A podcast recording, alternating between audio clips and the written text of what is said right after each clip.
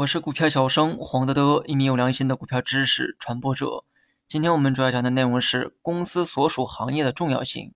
那么本期内容呢，对于新手来说可能呢有点难以理解。我呢尽量用通俗的语言啊进行讲解，希望大家能够认真听讲。行业这个词啊，众所周知，但是很少见到有人给它下过一个确切的定义。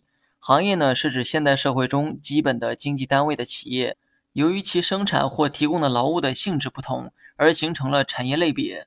那么简单来说，行业呢就是由一群企业组成，这些企业生产或劳务的性质有很强的关联和替代性，因此呢被认定为是同行业。比如生产家电的企业呢，同属于家电行业。当一家企业的产品被淘汰的时候，你呢必然会选择购买其他家电企业的产品。那么这就是同行业间存在的替代性。这就不难理解为什么企业间会相互厮杀，目的啊就是为了干掉对方，占领对方的市场。吃掉对方的客户，那么分析公司所属行业对分析股价呢有很大的帮助。首先呢，行业是整个经济形势的具体化，行业的兴衰呢包含在整个经济体系中。一个时期的经济形势通过一些宏观数据呢预测起来并不难，但很多时候整个经济状况与构成经济的各个行业的状况并不吻合。有些时候啊，经济形势呢很好，但不代表每一个行业都好。经济形势不好，也不代表所有行业都很差。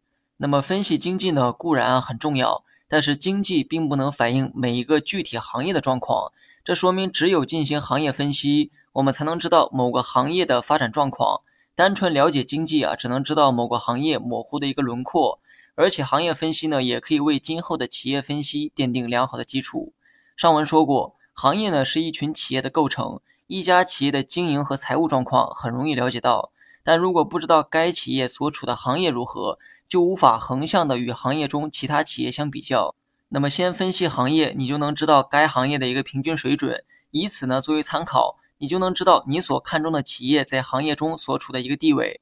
我们都知道茅台呢是白酒行业的龙头，那是因为啊所有人都替你做好了分析，但还有很多行业、很多企业都等待着你的发掘。